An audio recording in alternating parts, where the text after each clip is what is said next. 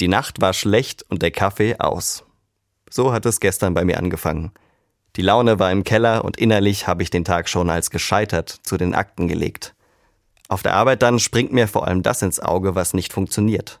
Der kaputte Drucker oder das nervige Telefonat. Einige doofe Gedanken und knurrende Worte später ist es Abend und ich frage mich, warum ich eigentlich heute so ein Motzknochen gewesen bin. Jesus hat mal gemeint, wenn dir nur noch nach Mosern zumute ist, dann schau mal, wie es in dir drin aussieht.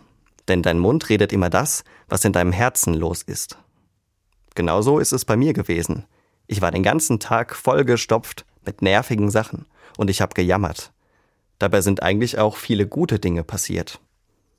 Jesus hat ja gesagt, dass Herz und Mund die gleiche Sprache sprechen. Vielleicht ist mein Herz wie ein vollgestellter Dachboden und Jesus meint dazu, entrümpel den mal. Also fliegen Kisten mit nervigen Kleinkram raus und so manche schwere Kiste mit alten Enttäuschungen kommt in die zweite Reihe. Aber die vielen großen und kleinen Schätze, die es ja zum Glück auch gibt, die fliegen nicht raus. Die stelle ich schön prominent in die erste Reihe.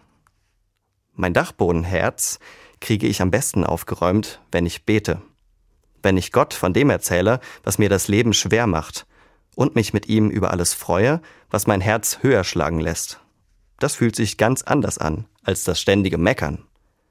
Wenn ich mit meinem Gott zusammen mein Dachbodenherz angehe, ist es ruckzuck sortiert.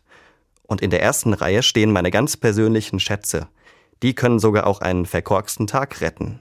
Und statt zu murren, trage ich dann meine Schätze auf der Zunge und rede und wirke ganz anders. Bestimmt herzlicher.